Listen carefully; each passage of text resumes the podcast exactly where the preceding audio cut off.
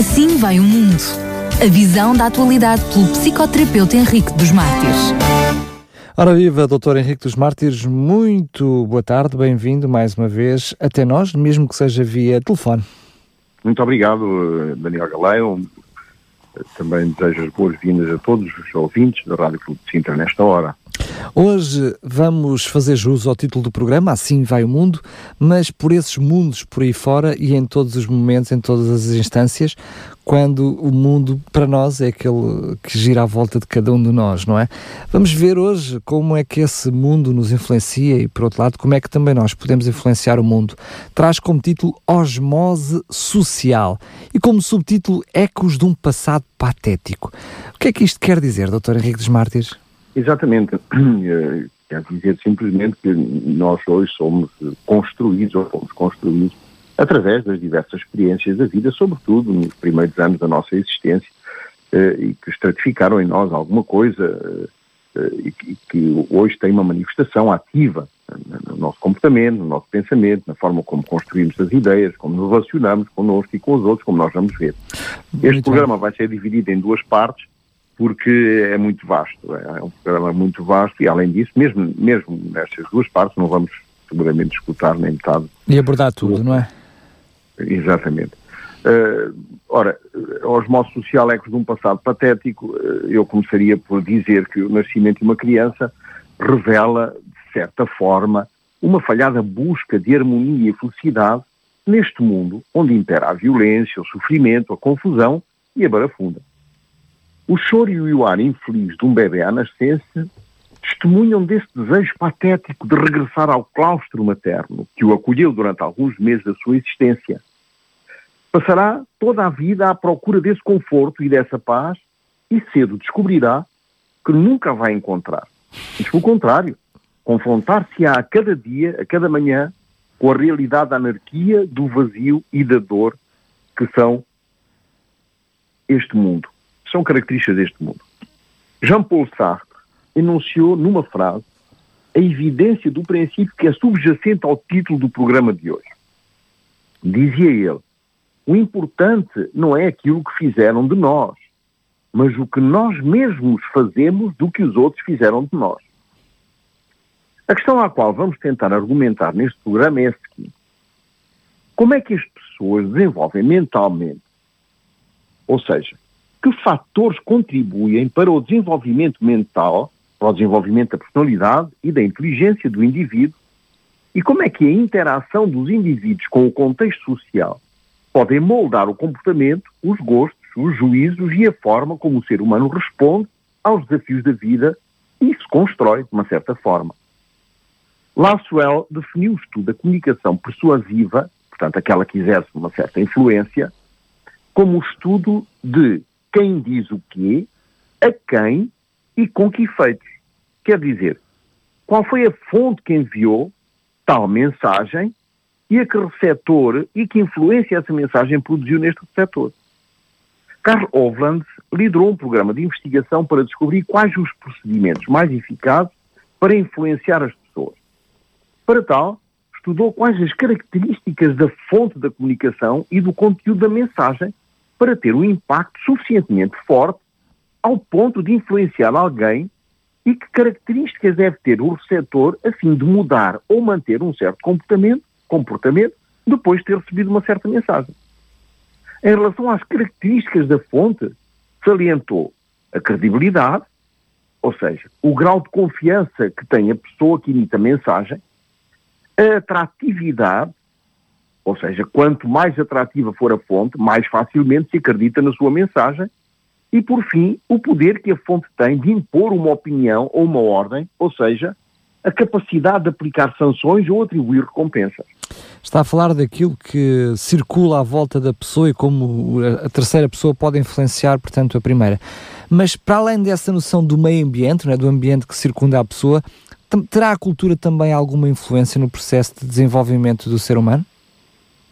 Ora, eh, uma grande parte dos investigadores acredita que o ambiente e a cultura em que uma pessoa é criada contribui de uma forma decisiva para a formação integral da sua personalidade e inteligência. podendo mesmo promover ou impedir o desenvolvimento de determinadas doenças físicas ou mentais. Matthew White, Ridley, Watson, Skinner. A natureza não impediu claramente a determinação das nossas capacidades, diz Ridley, das nossas capacidades intelectuais, para cegar o destino de um gene ou dos genes. Ela deu-nos pais, aprendizagem, linguagem, cultura e instrução para nos podermos programar. Portanto, é, é, acredita-se que o ambiente e a cultura, bem como outras influências do meio ambiente, podem produzir, podem programar e podem até modificar a nossa, a, nossa, a nossa forma de pensar e de ser. Em geral, o que estes estudos nos indicam é que não existe um único fator definitivo que influencie diretamente e de forma única tanto a inteligência como a personalidade. Tanto a herança genética quanto o modo e o local em que o indivíduo é criado exercem uma extrema influência no sujeito. Isto porque nem a inteligência nem a personalidade se encontram completamente determinadas pela genética.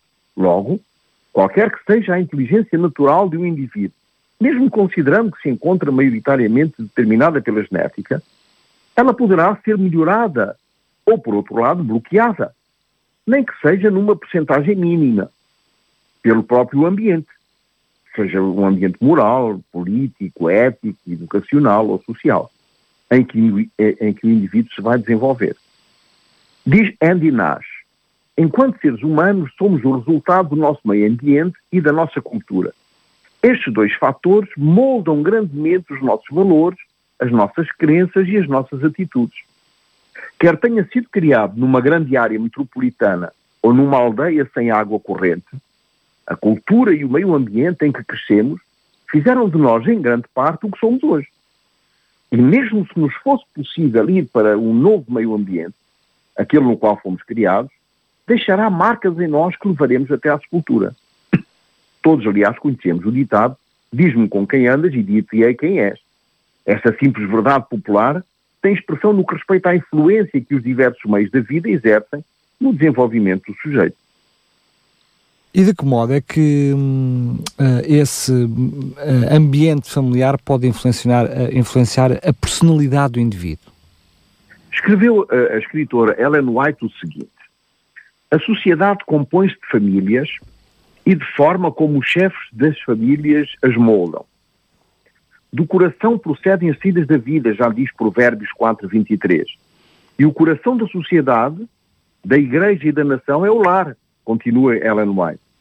A felicidade da sociedade, o êxito da igreja, a prosperidade da nação dependem das influências domésticas. Diz ainda Ellen White, a elevação ou decadência do futuro da sociedade serão determinadas pelos costumes e pela moral da juventude que cresce ao nosso redor. Como a juventude é educada e como é moldado o seu caráter na infância em hábitos virtuosos, domínio próprio e temperança, assim será a sua influência na sociedade. Portanto, eh, concluímos que o primeiro ambiente a exercer uma poderosa influência do desenvolvimento no ser humano é o ambiente familiar. À medida que vai crescendo, a criança vai tendo encontros sucessivos e progressivos com as pessoas que o rodeiam. Primeiro os pais, depois os irmãos, a escola, o serviço militar, o trabalho, a igreja e assim por diante. Que de uma forma ou de outra vão construindo o indivíduo na sua integração psíquica, somática, espiritual e social. Uh, uh, o Dr. Henrique dos Mártires falou-nos agora mesmo em, em, em, valores, mencionou a questão da igreja e também em, em, em, espiritualidade. O que, é que, o que é que a Bíblia diz sobre a influência da família no desenvolvimento da personalidade? Um texto bíblico, um texto bíblico fundamental para entendermos o que a Bíblia diz sobre a educação e sobre a educação, que, que, é, que é um dos aspectos do desenvolvimento da personalidade, é o Salmo 78, versículo 3 e 4. Ali é dito: são coisas que ouvimos e aprendemos, coisas que os nossos antepassados nos contaram. Não as esconderemos aos nossos, dos nossos filhos, mas falaremos aos nossos descendentes a respeito do poder de Deus, o Senhor, dos seus feitos poderosos e das coisas maravilhosas que Ele fez. O texto aqui mostra que uma geração conta para a outra geração o que Deus fez. Ou seja, a educação se dá primeiramente na família, onde os pais contam aos filhos os grandes feitos de Deus, e este, por sua vez, à sua posteridade. O propósito desta ação é para que os filhos tenham comunhão com Deus e vivam de acordo com a sua vontade, bem como todo o sistema geracional futuro. O livro de Provérbios está cheio de instruções dadas por Salomão a seus filhos. O filho é exortado a aprender com esta instrução e o resultado da aplicação do conhecimento aprendido é chamado na Bíblia sabedoria. A Escritura diz muito sobre o processo de educação e começa com os pais e os filhos. O domínio dos pais é criar os filhos no Senhor. E vós, pais, não provoqueis a ir aos vossos filhos, mas criai-os na doutrina e administração do Senhor, diz o apóstolo Paulo em Efésios 6.4. A palavra grega aqui utilizada é paideia, criação. Traz consigo a ideia de formação, educação, instrução e disciplina. A Bíblia diz ainda em 2 Timóteo 2.22, foge também das paixões, da mocidade, e segue a justiça, a fé, o amor, a paz, com os que, de coração puro, invocam o Senhor. Uma clara alusão à má influência das paixões, em contraste com a boa influência daqueles que têm um coração puro. Ainda em Jeremias 17.9, lemos o seguinte, Enganoso é o coração, mais do que todas as coisas, e perverso. Quem o conhecerá? Podemos inferir, neste texto, que o coração do homem, ou seja, a sede das suas emoções e sentimentos, é a fonte de todo o mal, seja financeiro, político, cultural ou espiritual. O lar tem uma suma importância, portanto, na vida humana, pois é o berço dos costumes, dos hábitos, do caráter, das crenças, dos princípios morais de cada, de cada ser humano, seja no contexto mundial, nacional, municipal ou familiar. Até a criança se dará a conhecer pelas suas ações e a sua, se a sua obra é pura e, ou reta, diz Provérbios 20, 11. Ninguém nasce patife ou velhaco, nem mesmo orgulhoso ou vaidoso. Todas estas catastróficas calamidades do ego se formam através da aprendizagem, ou seja, através da influência que o meio ambiente exerceu e, cristalizou na elaboração do eu. Alguns estudiosos sustentam que a biologia joga um papel importante tanto quanto o ambiente e que as pessoas são geneticamente programadas para se tornarem naquilo que são. Por isso, coisas como alcoolismo ou mesmo a inteligência são biologicamente herdados, pois nada num ambiente poderá modificá-las de forma radical, mas, por outro lado, exercem uma poderosa influência tanto para o bem quanto para o mal. É por isso que todo o indivíduo vai modificando a sua maneira de ser e as suas condutas através da interação que mantém com o contexto social. Por outro lado, o eu, o eu em formação, absorve como que um fenómeno de osmose social todos os eventos da vida, sobretudo aqueles que estão acompanhados de uma carga afetiva importante, adaptando os seus comportamentos às diversas situações da vida. Será então judicioso afirmar que os comportamentos humanos são, de certo modo, condicionados pelo meio ambiente, por essa tal osmose social que, que, que mencionou? Ora, a investigação tem demonstrado que o indivíduo é influenciado pelos estímulos sociais, ao estar ou não na presença de outros e que, na prática, tudo o que o indivíduo experimenta está condicionado, em maior ou menor grau, aos seus contactos sociais. Esta influência dos estímulos sociais no desenvolvimento da inteligência, da personalidade e da identidade faz sobretudo ao nível da interação e da reciprocidade, nas quais a cultura desempenha uma notável influência. A personalidade projeta sobre a cultura e esta sobre a personalidade, numa ação recíproca permanente. Podemos então aferir que a herança genética, a cultura, o meio ambiente são então indicadores importantes no aperfeiçoamento da personalidade? Ora bem, primeiro temos que definir a personalidade para percebermos uhum. a sua pergunta. Ora, a personalidade pode ser, portanto, definida como o somatório das pautas das condutas atuais determinadas por três notas. A herança, portanto, a equipagem genética, a herança genética, aquilo que recebemos dos nossos pais, o meio ambiente, que é o contexto social, o entorno, e a experiência da vida, portanto, a biografia de cada um. A personalidade é, por isso, o selo que identifica cada pessoa do mundo, o cartão de visita de cada um. Dito em outros termos, a personalidade é uma organização dinâmica em movimento, de onde confluem os aspectos físicos, psicológicos, sociais e culturais do indivíduo. Disposição, posição hereditária e meio ambiente formam, portanto, um conjunto indissolúvel. A relação existente entre a hereditariedade e o ambiente é contínua, pois no caso da inteligência, mesmo que sejam definidos aspectos genéticos de mesma, ela só se desenvolverá se houver algum estímulo externo vindo do meio. Algumas heranças genéticas de padrões temporais podem ser mudadas em decorrência do estilo da vida e de relações sociais do sujeito. A osmose social define-se, por isso, como a influência que o contexto social exerce sobre os indivíduos e que produz efeitos na vida e na sua estrutura psicológica. De que maneira é que quando falamos de opiniões, não é? ouvimos muita expressão uh, opiniões makers, né? opinions makers, né? que, construtores exato, de opiniões, exato. mas de que maneira é que as opiniões, as condutas e os valores daqueles que estão à nossa volta nos influenciam no momento em que nós mesmos temos que tomar uma decisão? Ora bem, desde a nossa indumentária até aos filmes que escolhemos, até aos, à música que gostamos de ver, de, de ouvir, até às atitudes que adotamos face às diversas situações que se nos apresentam dia a dia, estão sob a influência do meio social que nos rodeou e que nos rodeia. Temos de, temos de nos referir ao conceito de norma social para melhor compreendermos o conceito da influência social, ou seja, como lhe chamo osmose social. Uma norma social é uma maneira de pensar, sentir ou comportar-se aceita de uma maneira geral e concebida como adequada. Isto quer dizer que os membros dos diversos grupos sociais ditam e partilham regras e valores que determinam as formas apropriadas de conduta, assim como as atitudes desejáveis em questões que o grupo considera importantes.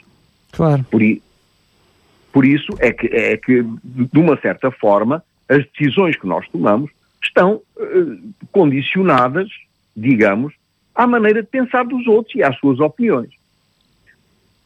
A osmose social, portanto, está relacionada precisamente com os processos de acordo ou desacordo dessas normas sociais e das formas adequadas de se comportar em função das expectativas do grupo.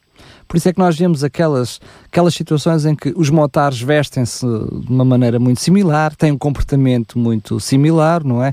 Aqueles que, que, gostam de um determinado de música rock, por exemplo, uh, vestem-se e comportam-se de uma, uma determinada maneira. Se eu já gosto mais de música clássica e me identifico com esse grupo, já tenho uma forma diferente de, de, de estar, não é? Então existem essas circunstâncias que de alguma maneira vão uh, modular e modulem a conduta do ser humano.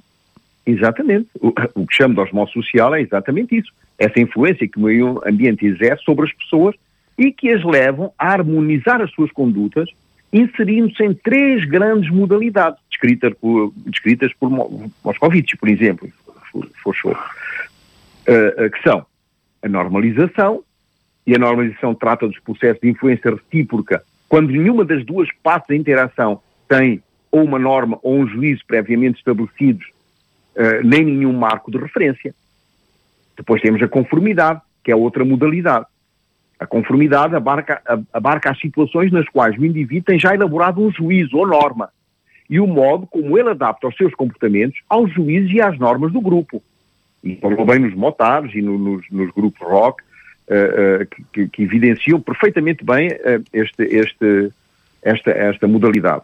E depois temos a imitação ou a inovação, que é um processo de criação de novas normas que substituem as normas já existentes. É a chamada vanguarda, não é?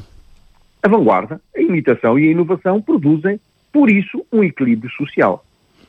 Ora, a aptidão do ser humano imitar os comportamentos dos outros ou adaptá-los como ponto de referência do seu próprio comportamento faz com que não hajam mudanças bruscas no processo de desenvolvimento e, ao mesmo tempo, intervém na capacidade criativa do ser humano, imprimindo características diferentes da sua própria personalidade.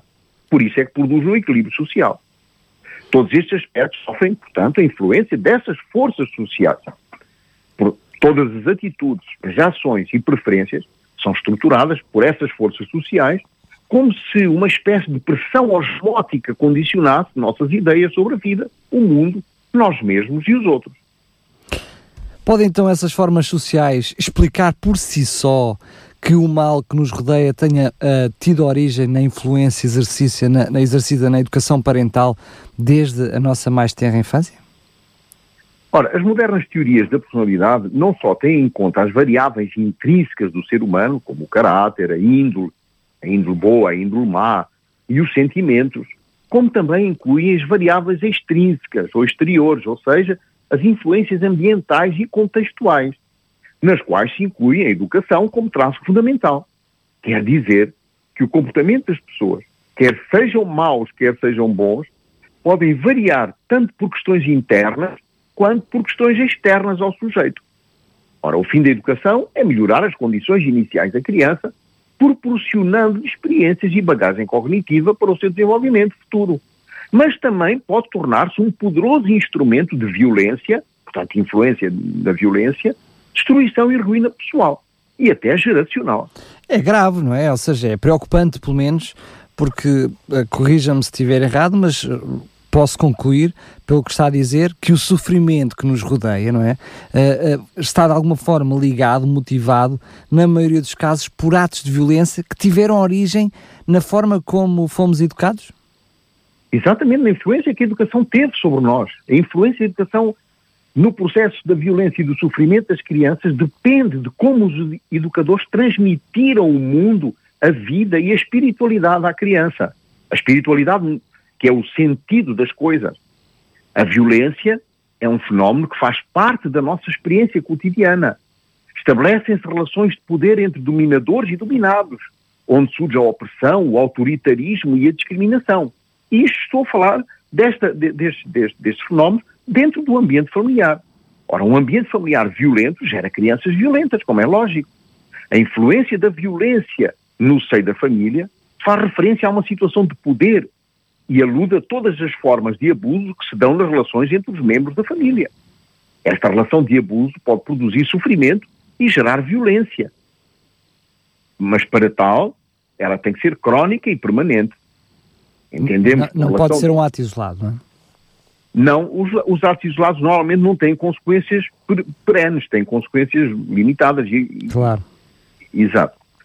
Entendemos por relação de abuso toda a conduta que por ação ou omissão ocasione sofrimento físico ou psicológico a outro membro da família.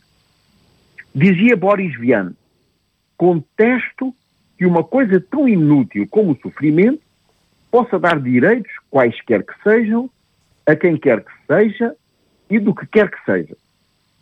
Para entendermos esta simples mas profunda contestação, é necessário considerar o consciente como uma unidade mnémica, ou seja, uma unidade que memoriza coisas, que, como uma esponja, absorve toda a informação do meio ambiente e reage a forças externas e internas, procurando a todo momento evitar conflitos externo, internos geradores de sofrimento.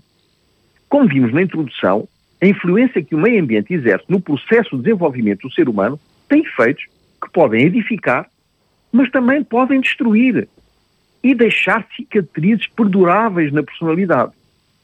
Não se pode entrar num campo social e estar livre dos seus efeitos favoráveis ou, ao contrário, contaminantes.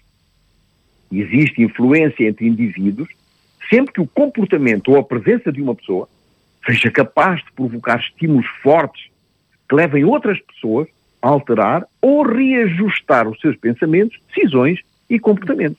Mas, ó Dr. Henrique dos Mártires, uma coisa é óbvia, ou seja, há situações em que a educação dos pais, com filhos diferentes, tem depois resultados diferentes também, não é? Claro. A educação é um processo multidirecional e tem como objetivo, não é, eh, eh, a transmissão de conhecimentos, de valores, de habilidades, de aptidões e de costumes. Este fenómeno não se produz somente através da palavra, mas também está presente, sobretudo, no testemunho de todas as ações, sentimentos e atitudes dos pais. Daí o desejo de saber de que maneira é que o contexto de desenvolvimento de uma pessoa exerce uma influência no comportamento humano. O nascimento de uma criança no seio da família abre a porta à emergência dos nossos próprios fantasmas de infância.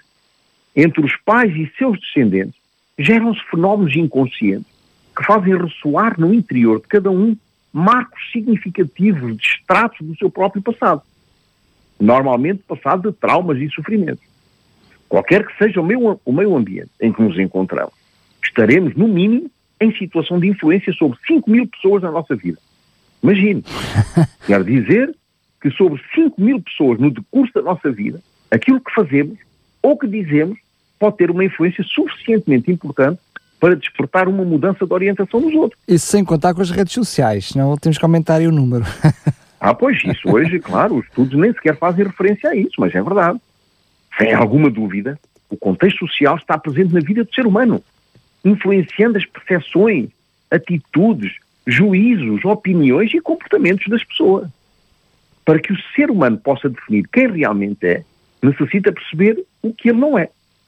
Nessa ótica, a convivência social exerce, desde muito cedo, quatro influências sobre o indivíduo. Primeiro, a relação com os pais. É a primeira relação. Sobretudo com a pessoa significativa. Normalmente é a mãe. Segundo, a relação com Deus. Depois, a relação consigo mesmo e, por essa razão, com a vida. E, em quarto lugar, a relação com os outros. Portanto, a influência que o meio ambiente exerce sobre as pessoas não se verifica somente ao nível das atitudes, senão também ao nível destas percepções que eu acabei de falar.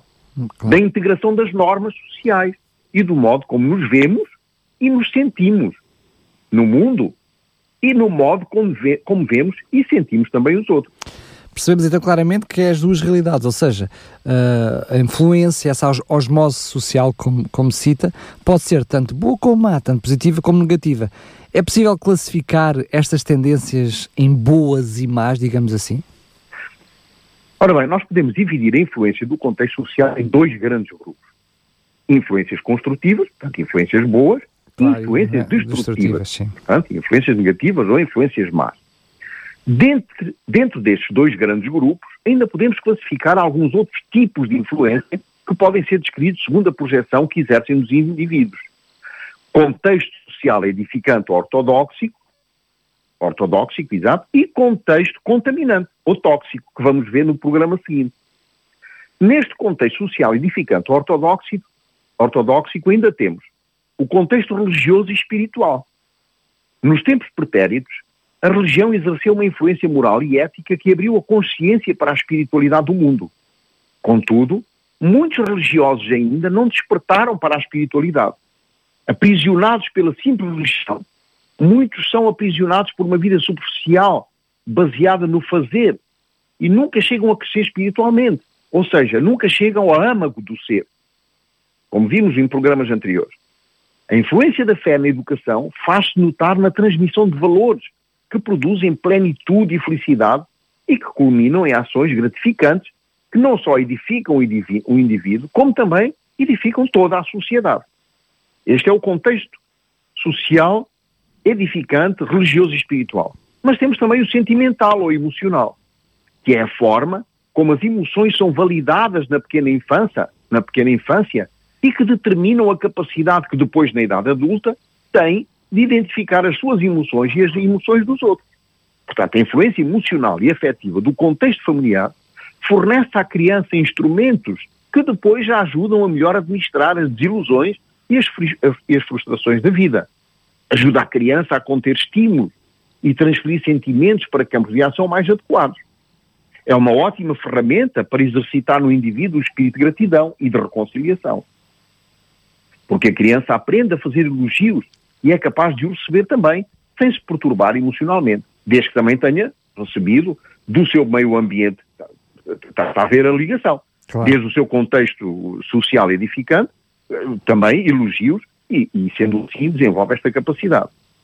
O meio ambiente assertivo, ou seja, eh, temos, temos que perceber num meio ambiente assertivo que o que faz com que as pessoas tenham dificuldade em ser assertivas é o medo da rejeição o medo da avaliação pelos outros. Está na origem de numerosos comportamentos de passividade, agressividade e manipulação. Estes medos levam, muitas vezes, a que, consoante o meio em que se encontram, subordino os meus sentimentos às, finalidades do corpo social, reprimindo-os, sobretudo em contextos mais formais, onde coloca a personalidade entre parentes. Contudo, num meio ambiente familiar, onde predominou a assertividade, a criança aprende a amar-se, a respeitar-se e a respeitar os outros também. A criança aprende a exprimir os seus sentimentos sem ser hostil e a dizer qualquer coisa de desagradável a alguém sem o ofender. Aprende a dizer não aos que lhe pedem alguma coisa sem correr o risco de os desagradar. Aprende a dizer, aprende a defender os seus próprios direitos sem violar os direitos dos outros. Aprende, por exemplo, a não dizer és um estúpido no lugar de dizer aquilo que tu fizeste é uma estupidez. Depois temos o, o, o meio ambiente positivo. As pessoas que cresceram num ambiente onde se pensava de forma otimista, capacitadora e positiva, desenvolvem uma aptidão mental positiva e são capazes de fazer um uso diferente da imaginação. A imaginação é usada não para fugir à realidade, mas para criar coisas novas. A imaginação das pessoas que foram criadas num contexto educacional positivo é usada de forma mais eficaz, empregando o máximo de recursos mentais disponíveis para analisarem, enfrentarem e resolverem os problemas, os desafios, os objetivos ou os desejos da vida. E depois temos também o outro meio ambiente gratificante, edificante, que é o meio ambiente estimulante. Ora, a aprendizagem de uma atitude estimulante da vida não se baseia certamente em ignorar as realidades dos factos, nem tampouco afirmar que tudo irá acabar por dar certo ou correr bem, ou que afinal aquilo que aconteceu não é assim tão terrível, quanto na realidade é. Não se trata de transformar algo mau em muito bom. Não se trata de encarar tudo com um sorriso nos lábios ou simplesmente dizer que melhores dias virão, ainda que isto possa acontecer. Não se trata de fingir. Não se trata de fingir aceitar uma situação terrível através de afirmações positivas. Não. Pelo contrário. Trata-se de reforçar a crença de que podemos decidir como reagir a determinadas situações difíceis em prol de nós mesmos. Não é enganar-se, mas é capacitar-se. Depois temos o meio ambiente maduro. Quer dizer, um meio ambiente maduro produz crianças maduras, adultos maduros. A vida humana está sujeita a um processo de desenvolvimento da maturidade desde o nascimento até à morte. Há muitas pessoas com 66 anos, 70 anos, 80 anos que são imaturas. E outras com 17, 18 anos que já têm uma maturidade admirável. Uma criança que se desenvolveu, portanto, num contexto familiar onde foi estimulada a assumir as suas responsabilidades e aprendeu a assumir os seus compromissos, onde sempre existiu um equilíbrio entre a punição e a gratificação, tem muito melhores condições de desenvolver uma atitude mental de aceitação de si mesmo e dos outros também. Ora, a coerência interna é um elemento chave para definir a maturidade. Essa concordância entre o interior e o exterior permite a protagonização da vida sem necessidade de se definir, assumindo os seus compromissos e sendo responsável pelos seus atos, simplesmente, respeitando as suas tendências, desejos e gostos, mas respeitando o meio ambiente onde se encontra e tendo também em conta uh, os seus semelhantes e, e os desejos dos seus semelhantes. Pronto, em relação ao meio ambiente edificante, eh, nós terminamos e no próximo programa vamos abordar o contexto social tóxico ou contaminante. O contrário, o contrário deste, não é? O contrário deste. E concluir assim o tema, sem esgotar, é claro. É? Portanto, nós estamos a ver que nesta meia hora nós falamos praticamente sobre, sobre a emergência destes fenómenos sociais, do contexto desta osmose social, desta influência da sociedade, num contexto social edificante ortodoxo, e agora no próximo programa vamos ter mais uma meia hora para falar só do contexto tóxico. Imagino que o contexto tóxico é muito mais evidente do que o contexto edificante na vida em que nós vivemos e no mundo em que nos, em que nos desenvolvemos. É verdade, é verdade. Mas o desafio, o desafio de termos nós também uma educação edificante e sermos geradores de um meio ambiente edificante é muito maior, não é? Para fazermos a geneira é mais fácil. Claro, Enfim, claro. para errarmos, infelizmente, é mais fácil. E depois, de, na quarta-feira seguinte, portanto, à próxima semana, na outra a seguir, vamos tratar de um assunto que eu acho estupendo, que, tem, que terá o título e deixo já esta, esta, esta, eh, este, este sabor uh, doce na mente para nos prepararmos, que é o título, o título tem o homem cético, portanto, aquele que infeta, ou o ascético aquele que está completamente desinfetado e livre de bactérias. Eu já estou realmente com alguma curiosidade. Exatamente. É, é, é no contexto, é no seguimento do, deste, deste meio ambiente tóxico, não é? Portanto, o homem cético ou ascético. Pois, é aquele que contamina os outros ou que se deixa contaminar, não é? Exatamente. Muito bem, doutor Henrique dos Mártires. Uh, gostei de ser contaminado hoje pelo seu programa, penso que muitos dos nossos ouvintes também. Pelo menos vai fazer-nos mais uma vez refletir daquilo que é a educação que nós temos e que nós damos aos nossos filhos, não é? Que nós também queremos para uma sociedade. Um grande abraço e até ao próximo programa. Até ao próximo programa, Daniel Galay e os nossos ouvintes também. Obrigado. Assim vai o mundo. A visão da atualidade pelo psicoterapeuta Henrique dos Mártires.